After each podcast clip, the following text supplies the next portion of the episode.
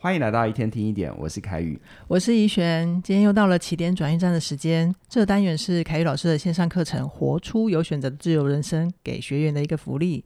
只要你完成学习，就有一次机会可以填写起点转运站的表单，针对信念这个主题，跟凯宇老师有进一步的交流跟互动哦。好，那今天我先来。简单说一下今天来信学员的故事。今天来信的学员叫做小康，他三十二岁，是网络工程师。接下来我就会念小康的信喽。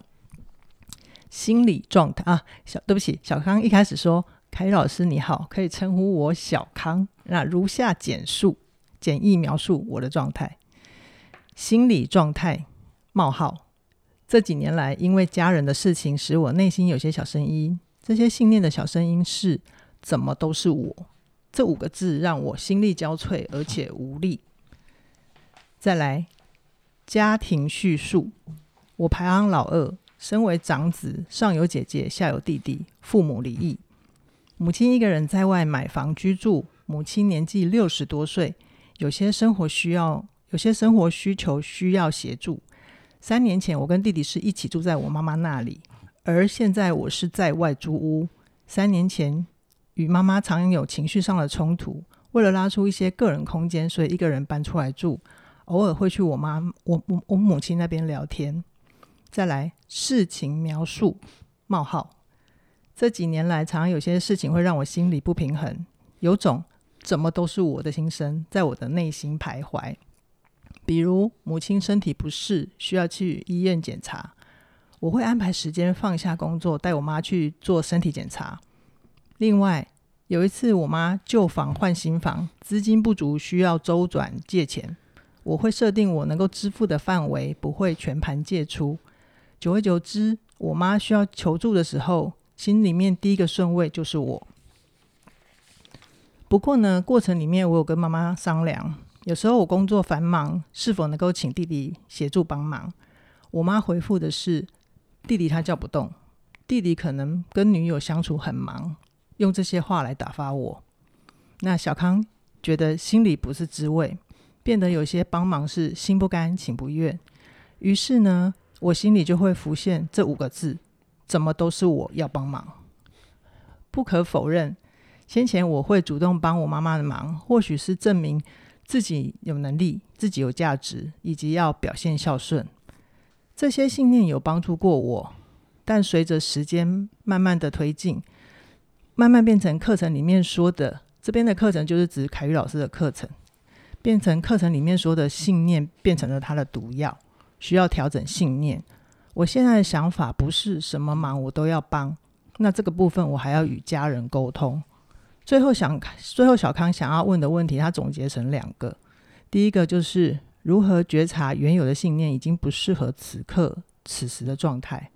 那第二个就是如何适度调整信念，不会让人觉得转变太多。最后括号，最后他括号说，多次推掉家人的需求会被摆脸色。好，小康的信先读到这边。凯老师啊，你刚看完这封信，你的感受是什么？小康很棒啊，他把自己的问题。提出的很明确，真的，哦，我遇过蛮多人，就是他呃通篇可能会跟我讲，无论是跟我面对面电话还是任何形式，嗯，他通篇跟我讲自己有很多的不喜欢、不舒服、不开心、困境，但是真的要让他提炼出，所以你想问我的问题是什么的时候，他却提炼不太出来啊，呃嗯，他有一点幻想为一个仙女棒，然后敲他的头就知道问题在。通灵的体质，嗯。嗯，呃，基本上呢。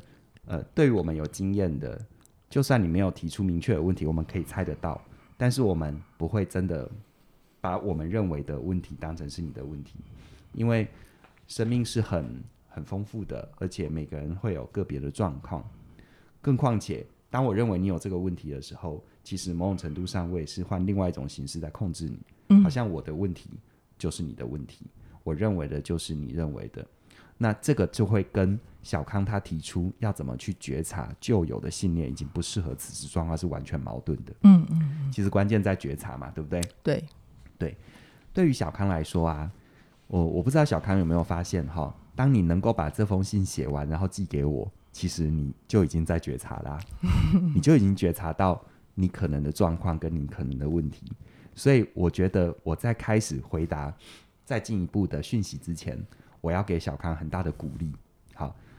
好，还有给所有愿意整理自己、面对问题的人很大的鼓励。嗯，因为当你只是停留在不舒服、不开心、抱怨，你其实并没有在面对问题。是你只有把它整理下来，试图解决，你才是在面对问题。真的好，所以第一个，到底要怎么觉察旧有的信念不适合？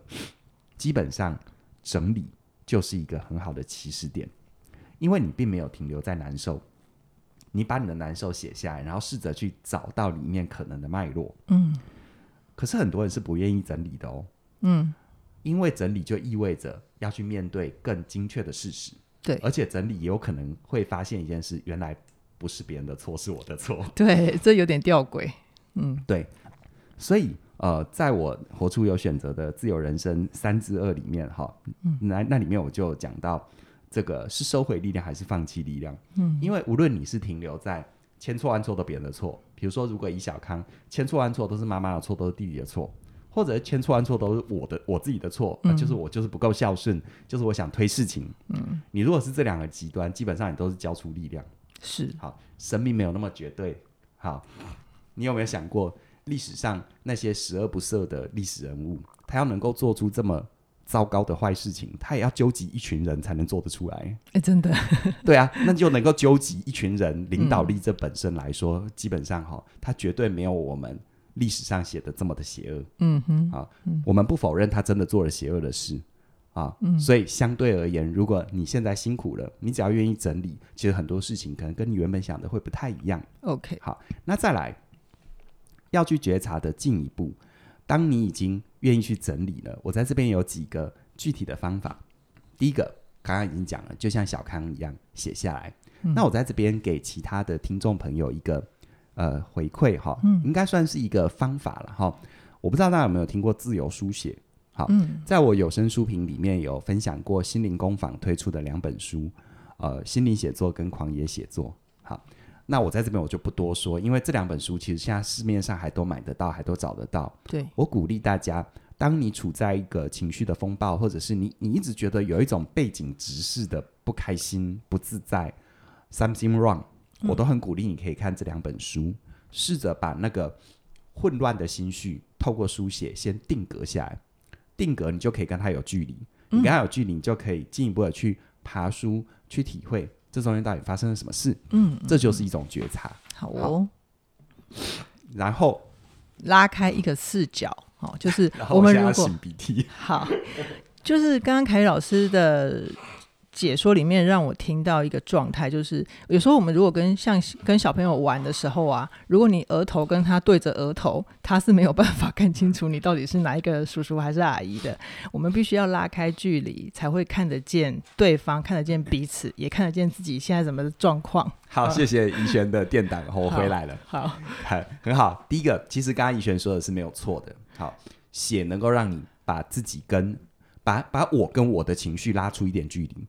他不是抛弃哦，嗯，很多人很极端，要把情绪割舍。第一个，你割舍不了；第二个，当你试图去割舍，它给你的后坐力会更强，嗯，嗯，所以拉开距离，看清楚它是一个比较适当的方法。好哟。那第二个方法呢，就是留下心理的空间。什么叫心理的空间呢？就是呃，我们刚刚有讲哈，就是把我跟我的情绪状态稍微拉开来，嗯，用一些方法，比如说。我们通通常在生活里面遭受一些挫折，比如说在工作里遇到挫折，好，对多数人来说，工作里遇到挫折，回家会干嘛？刷剧、吃宵夜。你会发现哦，刷剧、吃宵夜，可能当下是得到放松跟爽，嗯，但是问题是没有解决的。对，而且当那件事情时间一延长，甚至搞到熬夜，你是不是会造成恶性循环？嗯，就是隔天精神不好。对，嗯，我们常常有时候会觉得那些好像是叫做留下心理空间。我这里就要讲哈，留下心理空间的用意是什么？就像你刚刚说的，其实要拉开距离，对不对？嗯，嗯，拉开距离是为了看清楚，而不是为了逃避它。对，对不对？对。那我们做的很多事情，其实是表面上是拉开距离，但事实上是逃避它。问题仍然在那里。嗯，你你屋顶漏水，水仍然会漏。对。现在没水滴下来，是因为没下雨。嗯，对不对？对。你还是要去解决它。所以呢，在活出有选择自由人生里面的四之二，嗯，我提到觉察身体的情绪，觉察觉察身体与情绪的自动化，这里面我讲到的体感，对，好，那像我自己呢，所谓的留下心理空间，我会运用一些事情，嗯，呃，有静态的跟动态的，先讲动态的，好，像我自己就有运动的习惯。那有些人运动，他会找一些比较时髦拉风的，比如说去健身房啊等等。嗯，那健身房现在的场景，可能你在健身的过程当中，比如说用跑步机，前面就有荧幕。嗯，其实基本上你仍然没有拉出心理距离，嗯、你你只是用一个东西去取代它，你并不是腾出一个空间为了看清楚它。OK，所以像我自己出去运动呢，如果那一阵子我真的有一些事情很烦，我就会单纯的只是走路，让自己专心在那个走路的步伐。嗯在走着走着的过程，我不知道大家有没有那种经验，就是当你只是专心在走路，而不接受其他外界的干扰，有些领悟会自己跑出来。真的，有些顿悟会跑出来。嗯，这听起来，如果你没这个经验，会觉得有一点玄而又玄。嗯啊，但如果你有这个经验，我相信我讲到这里你就能懂。是，所以所谓的拉开心理空间哦，千万不要去觉得它是一个什么，好像。好像很很很玄幻的事，没有，嗯，其实就是运用一些固定的动作，动态的，你固定的运动。嗯、像有些人运动就很喜欢塞个耳机，要看个什么东西。我建议你，如果那一阵子你真的很烦，嗯、这些都拿掉，嗯，专心在每个步伐跟呼吸就可以了，嗯嗯，甚至于静态的，像是一些这个正念冥想，都会很有帮助。这些都可以帮助我们觉察。是好，当你有有情绪，特别是负面情绪。你过分的认同他，一定是别人的错，或一定是我的错，这就要过分认同他。嗯、你是看不到他的可能性。是，但是如果你完全不管他，你去追剧，你去刷，你去，你去，你去购物，大吃大喝购物，他不会自己变好。嗯，他只会成为你不断不断，他应该说，他只会。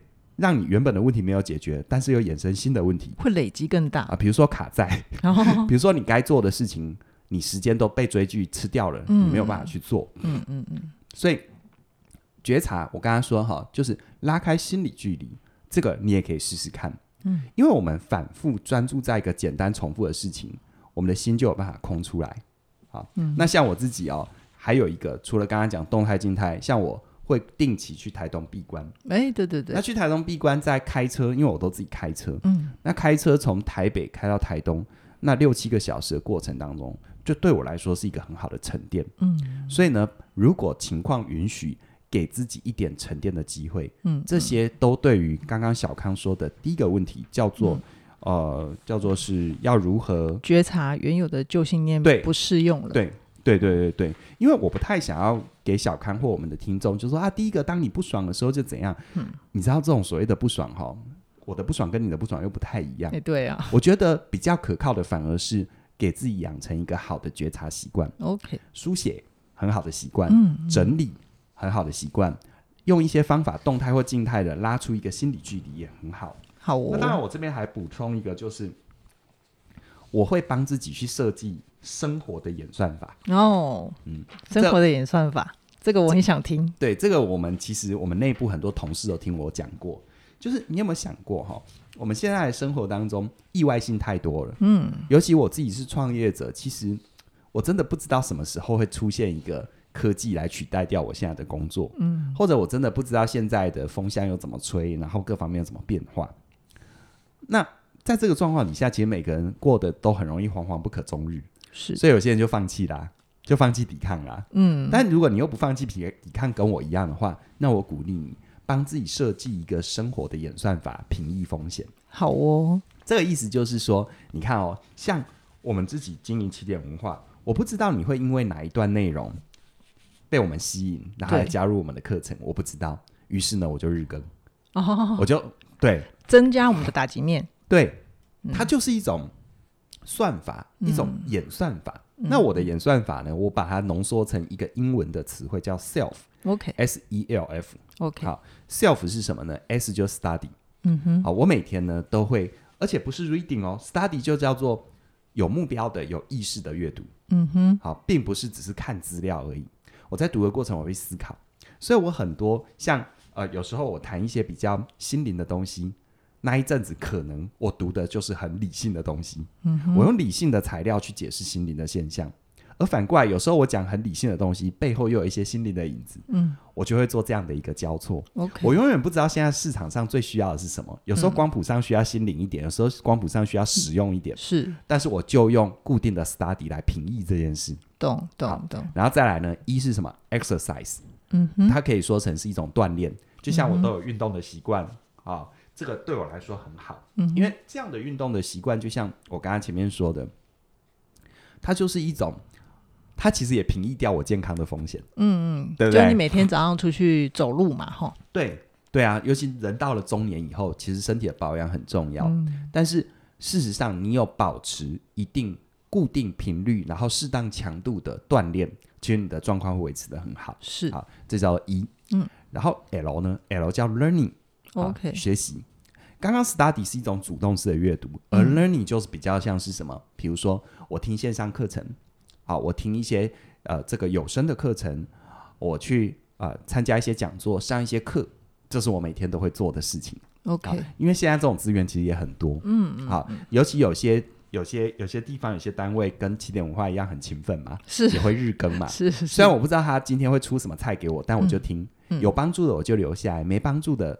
也没有关系，嗯，没帮助的，我觉得有时候种子种下来，什么时候会发芽，我不知道。对，但他就给我未来一个机会。对，而且事实上，我们做创作的人每天都在输出，嗯、我们也很需要输入。嗯、对，那最后一个 F 就是 friendship，就是友情友谊。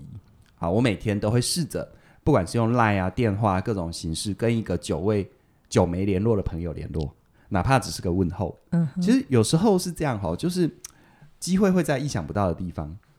出现，对对对对对，嗯、所以我都不预设我每天执行这个 self 能够为我得到什么，我不预设，嗯，但是我用这个演算法，经过我自己生命的实证，我发现它为我源源不绝的带来创意啊、机会啊、可能性啊、嗯、解决问题的方法啊，然后又滋润你的生活、生命，嗯，对，所以我鼓励小康可以试着帮自己去设计，嗯、但刚开始不用太多啦。你可能刚开始建立一个小小的好习惯就可以了。是是是，不用一下子就要像凯宇老师这样这么完整，S E L F 都做到。但是每天呢，从小康的角度来看，就是你刚刚听凯宇老师的分享，有什么是你现在生活里面马上可以用得到、用得上的，你就开始帮自己每天一点点的开始就可以了。对，这些的目的就是要拉开你心里的距离，好，你跟你的情绪，你跟你那个困扰的事件的距离。人有时候很妙，嗯，距离会带来美感。但其实距离也会带来真正的理解。OK，你看，比如说，假设我今天遇到一个朋友，哎，那怡璇老师是你们公司的伙伴，我说对呀、那怡璇老师是一个怎样的人？当我开始要跟这个人描述怡璇老师一个怎样的人，嗯、在我的内在经验里，我其实是必须跟。我原本习惯跟认识的怡璇要拉开一点距离，嗯，我才能用侧写的角度在讲。哎，其实怡璇怎样怎样，其实怡璇他怎样怎样认真。哎，其实怡璇有时候会有点小迷糊，也蛮可爱的。哎，其实怡璇有时候在某些地方真的很体贴，是有没有？是哦，或者是哎，其实怡璇哈，这个你看他平常温温柔柔，在有些事情还蛮有个性的哦，又很有坚持哦。嗯，对，是不是要这种距离？对，我才能够真的描述怡璇。嗯，那我不知道你有没有那种经验哦，当你跟第三者描述一个你身旁的人的时候。讲着讲着，你会突然有几种领悟。是第一个，你突然觉得好像更懂他了。嗯嗯。第二个，你突然觉得，反正好像我没有很懂他。OK，这也有可能哦。对。或者讲着讲着，哎，好像他一直以来就是一个什么状态，我怎么没发现那个侧面？嗯嗯。这就有趣的地方。嗯。你看，连我们跟其他人讲一个我认识的人都可能有这些领悟。嗯。更何况你的生命。是。如果你一直理所当然的认为这就是怎样，就是比如说小康，就是妈妈就是要。坑我妈妈就怎样怎样，或我就是不孝，嗯，是不是太狭隘了一点？是，这些都叫可能，但是有没有可能他并不反映真实？是，有可能小康他看的就是一些他过去习以为常，然后一直存在的问题，他不自觉的就把这些问题扁平化了，也就会看不到那个立体面。所以刚刚这个就是凯宇老师的第一个回答：怎么知道现在旧有的信念已经不适不适用了？就是帮自己拉用很多方法去拉开距离，帮助自己看得更清楚。那凯宇老师啊，再来呢？小康的第二个问题就是怎样适度调整信念，不会让人家觉得改变太多啊？我觉得要先。好好，回答适度哈，这个“适度”这两个字很有意思。我们我们其实有时候对“适度”的一个投射，就叫做我的改变不能引发别人的任何负面情绪。包含我的改变的目的就是，原本妈妈都一定要我这样又那样，变得妈妈不会对我这样又那样。你这讲到重点了，对不对？很多人希望改变，有一个很完美理想的状态。对，嗯，嗯，基本上如果你对于这个适度有这样的想象的话，你应该会一直很辛苦。好，嗯，呃，事实上，你只要倒过来想，你身旁有一个人，你一直很习惯他对待你的方法，你茶来张口，饭哎，茶来伸手，饭来张口，他突然有一天不这么干了，你有什么感觉？你你为什么不爱我，不照顾我了？对，但事实上你不会解读成他只是不送茶跟送饭而已。哎，对，对不对？对，好，所以你千万记得适度。你无论怎样的适度，只要对方没有办法用他最习惯的方式得到他最习惯可以得到的，他一定有情绪。是，你一定要有这个心理准备。嗯，但是我可以说，你可以控制情绪的强度，但是你不能控制他没有情绪。对，好，所以这个一定要有认知。嗯，但是我在回答小康，如果针对小康这这位朋友的话，我对他其实我对小康其实蛮有信心的。为什么？嗯，他信里有提到，他其实为了跟妈妈拉开距离，他有搬出来住。哎，哎，对，对不对？而且妈妈好像有钱的需要的时候，他也不是妈妈说多少就给多少。嗯，他给自己能给的。对，他会设定合理范围。其实，其实小康已经有界限了。对，他很有界限。对，我遇到的个案当中啊，其实。最难的哈，就是物理距离根本拉不出来，搬都搬都搬不搬不出来，那别的就别讲了。是，因为那个物理距距离拉不出来，心理距离是很难拉出来的。OK，所以小康，如果你有正在听的话，我要给你很大的肯定，你已经做到百分之八九十的人做不到的，真的啊。嗯，那在心理距离上面，在心理距离，我觉得在进一步谈啊，或许可以在技术层面上怎么样？呃，调整你跟妈妈的关系之前，嗯，我想有一个，或许是你的心声，我我希望我有说中，嗯，在我读小康的内容的时候，我有种感觉，就是小康很希望好好的被妈妈爱，嗯，好，很希望好好的被妈妈爱，但是小康好像觉得自己是被用，而不是被爱。哦，凯丽老师，你讲到这里的时候，我起鸡皮疙瘩了。对，嗯，我想这是很多人家里如果有长照的这个议题。然后那个主要照顾的子女的心声，嗯嗯嗯，就是我好希望我是被爱的，但我为什么觉得我一直被用，嗯、所以才会衍生出他信里面说的为什么都是我，为什么总是我？对。那在这种状况底下，其实你信当中，我可以感觉到，你妈妈如果以六十岁，然后再按照你信中的描述，我觉得她基本上是有独立行动能力的。对啊，嗯，她可以让你搬出来，而且你搬出来也不会怎样。嗯嗯，啊，所以我觉得。有几个部分倒是可以在技术层面来给你一点，呃，出一点锦囊妙计啦，哈，Okay. 你看看合不合用？嗯，比如说，如果你一直觉得妈妈有什么问题，大小事情总是找你，诶，她是你妈妈，你们一起，你们你们相处这么久，你应该知道那个频率或可能性大概会发生在什么时候嘛？对，那你可不可以用用技术性的不存在？什么叫技术性的不存在？嗯比如说，你妈妈就是固定会在什么时间一定要你干嘛？你安排那个时候出差啊？嗯嗯，你安排那个时候出差，是让你妈妈自然的知道，这时候你就是不在，就是要找你弟，或者是想别的办法。是是好，那这个部分，这个部分，为什么我要你先用这个技术性的不存在考量？因为我我的目的。注意听好，我的目的并不是说你不要陪妈妈，因为这不是我们的心意。是，我觉得你是要透过创造这一点小小的机会，亲人是这样，你永远无法教育他。嗯，你无法，你无法教育他，特别是自己的父母亲，任何人，任何人，包含所有的学生教我一声，叫我一声老师，我也不觉得我可以教育任何人。但我们只能透过一些行为的引导，让他有学会的机会。嗯哼，这是不一样的哦。好，所以你看，你创造这种技术性的不在场，那妈妈是不是才有机会去学怎么样拜托弟弟？嗯，嗯，怎么样找其他的资源？如果有需要的话，他的行为模式会变成什么？嗯、对，那你一直没有创造这个，加上你后面说的，你妈妈都说弟弟叫不动，然后可能跟女朋友相处很忙，用这些话打发我。嗯，呃，多数人可能会把重点。放在妈妈说的话嘛，嗯哼，但是我我会把重点放在打发这两个字，嗯哼，打发这行为很有趣哦。小康的妈妈每次打发小康，每次都得逞，对不对？对。那如果你是小康的妈妈，下一次有类似的状况，你还会选择什么？继续找小康，继续打发嘛，对不对？对。因为每次打发嘛，每次得逞，但是小康每次被打发，每次不爽，对不对？对。可是你别忘了哦，这个行为的逻辑，这个行为之所以能够闭环、能够完整，就是因为妈妈每次打发，妈妈每次都得逞啊。小康也是配合的那一个啊。你没有断了这个逻辑。所以为什么我要你技术性的不在场？嗯，你只有技术性的不在，在你刚开始内在还没那么强壮的时候，嗯嗯嗯，你起码技术性的不在场，你可以让妈妈不得不打断这个逻辑。是，OK，是是。所以你看哦，那有了这样的合理的不在场，你妈妈才有机会学习。人是需要学习的，嗯，但绝对不是我们去教育他的，让他知道什么有用，什么没有用。嗯，可是。在这里我就要讲，当你让妈妈学习啊，特别技术性的不在场，妈妈有没有可能情绪勒索？会啊。妈妈有没有可能说，哎，这样的跟你打电话哭，还会发脾气，还会发脾气，对不对？嗯。因为就像我前面说的，其实关键不是在于你做了什么调整，而关键在于只要跟对方的预期不一样，对方就会发火。嗯哼。因为过去对方太容易，对，我们会把太容易取得的事情当理所当然。嗯嗯，对不对？对，就像。一个人对我每天都无微不至，突然有一天对我不无微不至了，我通常不会觉得他怎么了，我通常只会觉得你你怎么了？你知道吗？很奇怪，对不对？好，但这是人性，这是人性。对，所以妈妈，我必须跟小康说，妈妈会发脾气，这是正常的反应。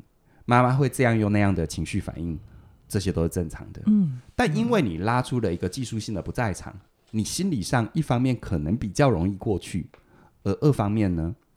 二方面呢，其实在这个过程当中，你也在练习，你也在练习怎么样去面对那个不舒服。嗯哼，这个不舒服是要去练习的哦。是。那练习这个不舒服，就像我们上一篇起点转运站应该在两个礼拜前跟大家分享的，不带敌意的坚决。是。你开始有这个练习了之后，你才可以，你才可以去适应那种情绪的强度，然后试着不带敌意的跟妈妈说，你希望他怎么样。或我能做到什么，我不能做到什么。但是我一直觉得小康应该做得到，嗯、因为妈妈跟你要钱，你都可以设定款项了。嗯嗯嗯，对不对？对。哦，你其实并没有你自己认为的如此的弱，如此的做不到。是 OK。所以在这样的一个状况底下，其实设下界限，我觉得这个跟孝不孝顺无关。嗯，这个是你尽可能用你的温柔让妈妈重新学习，而不是你去教育她。我拿我自己的例子哦。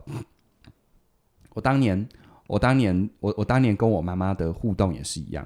我我的妈妈就是那种有一种冷，觉得就是妈妈觉得冷。嗯，好。那我以前真的会对我妈妈发火，嗯，很大声跟她说：“我不是跟你讲，我就是不要吗？”嗯嗯。可后来发现哈，没有用，而且搞到最后两败俱伤。她很难过，因为被我凶；是，我也很难过，因为我凶她。对，因为那不是我的本意。嗯嗯。所以从此以后，我就记得一件事，叫做跳针。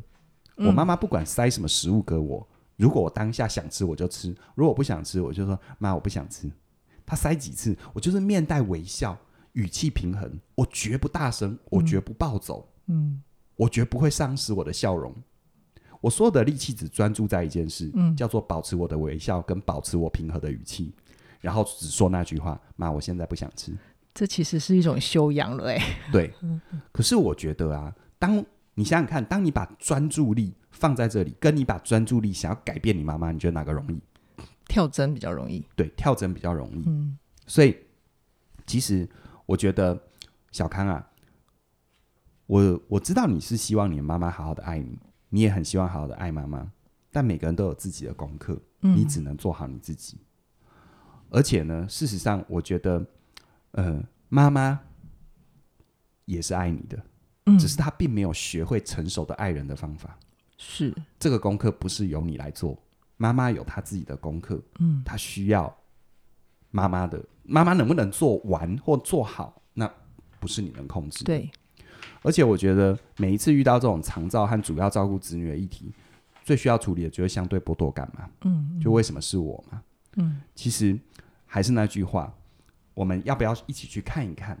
好，我觉得我没被爱。我只是被用，嗯，但事实上来说，事实上来说，这是妈妈的本意吗？但是妈妈，我相信他们，他暂时没有别的行为选择。嗯，而我刚刚给你的那些建议，其实就是让妈妈有机会长出别的选择。是，否则妈妈她只要打发你，你就就范；打发你就就范；打发你就就范。下一次呢，继续打发你。对，妈妈就会维维持她原本的状态。而且你迟早会爆炸的。嗯，爆炸就会跟我当年对待我妈妈一样，我对她大声了，她很难过，我也很难过，情感的伤害了。对，但是说到底。妈妈不爱我吗？妈妈爱我，我不爱妈妈，我当然爱妈妈。嗯，可是为什么相爱的家人到最后是彼此伤害？我觉得可能这里面有一些东西是我们太希望别人按照我们的想法跟期待去活。妈妈希望你这样，你也希望妈妈这样。嗯，其实那是互相的。嗯，我们要能够去断开这种所谓的纠缠哦，真的，你必须把专注力放在你自己身上。是，这个过程不会容易。嗯。这个过程不会和风细雨，它可能会狂风暴雨，嗯嗯、有一点像是什么？我永远没办法回答一个问题，就是有些职场人，特别在当主管的，告诉我，就是呃，我要如何开除一个部署，而他不会不开心？我我我无法回答这个，这是天方夜谭。啊、对，因为他基本上就是一个会让人有情绪的事情。对，基本上妈妈这么多年来都很习惯这样子对待你，你突然有一天让他无法得逞。你真的希望他真的有办法开心吗？你突然得逞，他突然很开心，其实你真的要带妈妈看医生哦。是，哎，我没有开玩笑哦，嗯、这是脑部病变的特征哦。嗯嗯、是，是，对，所以这是不可能的。但是你能做到的叫什么？你不要去用冲撞的方式，嗯，不带敌意的坚决，合理的不在场，嗯，好。然后最重要，回回问问你自己，你那个相对剥夺感，其实你是希望好好被爱，对不对？你没有办法去控制妈妈用你喜欢的方式来爱你，但是你可以专注在你怎么呈现你自己。OK，好哦。我想，呃，就像凯宇老师的课程里面也有说的，呃，我们可以把自己的力量收回来的前提，其实就是设立好界限。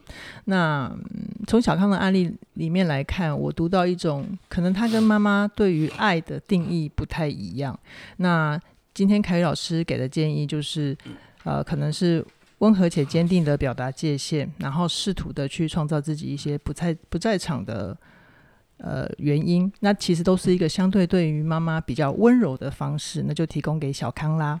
那最后呢，我们今天就是先跟大家呃介绍一下，我们现在有两门线上课程呢，一门是呃让梦想着地，那这门课程呢是专门在面对你如果。在自己的生涯里面有想要改变，你想要迎接改变，但是又觉得很慌张、很彷徨的时候，那这门课程可这门课程就可以陪伴你的生涯转弯不孤单。然后另外另外一门呢，就是在呃，我我跟佳音老师主理的内容为王的部分。如果你很想在职场上或者在你的生命里面累积你的影响力的话，那这门课程呢，我们会教你怎么去制作一些自己的。部落格啊，或者是你自自己的节目，我们会用起点在制作节目最实战的内容秘籍，全部都在这个课程这个课程里面跟你分享。那这两门课程呢，目前都还有内容为王是三二九九的优惠，那梦想着地是二一八八的优惠，直到三月九号为止。如果还没有加入的朋友，那就记得马上加入喽。那今天凯老师最后还有什么要提醒我们的吗？嗯、呃，希望大家。活好你自己，记得你的亲人跟朋友，你无法教育他们，嗯、不要试图教育他们啊！你把专注力收回来，放回自己身上。好哟，那相关的连接都在我们的影片说明下方，期待下一次的起点转运站再跟大家一起学习喽，拜拜。拜拜。